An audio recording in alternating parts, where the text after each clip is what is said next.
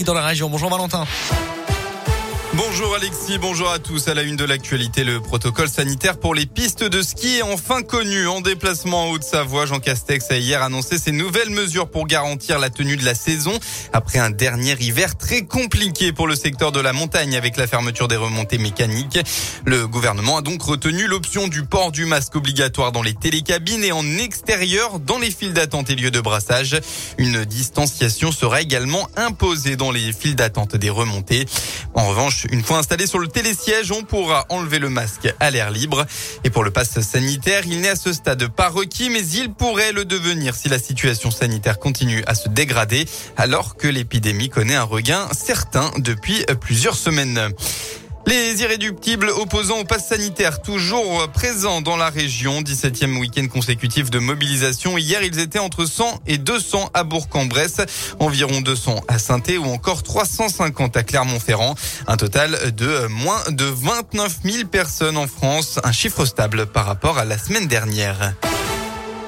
Les sports en football, tout sauf la fête des voisins. Duel entre candidats au maintien cet après-midi à Geoffroy Guichard. La SSE, bonne dernière de Ligue 1, reçoit le Clermont Foot 15e.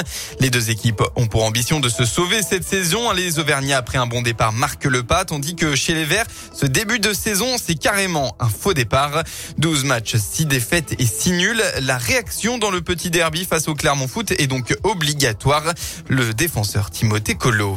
La victoire est, impérative. Bah, déjà d'une parce qu'on n'a pas trop le choix. Plus le temps passe, plus ça va être compliqué. Donc euh, voilà, ça serait bien d'avoir une, une victoire, un bon match Maintenant, euh, c'est sur le terrain qu'il faut parler. Euh, là, ça fait 12 matchs. Et nous, parfois, j'ai l'impression qu'on donne le fusil pour se faire battre. Mais euh, on lâche pas, on a du caractère, on a envie de, de faire les, les, choses bien. Si on règle nos petits problèmes de concentration individuellement, eh ben, je pense que voilà, on va commencer à, à prendre des points, plus de points et, et, à se libérer un peu plus. Mais je trouve qu'on est sur la bonne voie. On fait des, des, des bons matchs, je trouve qu'on va s'accrocher.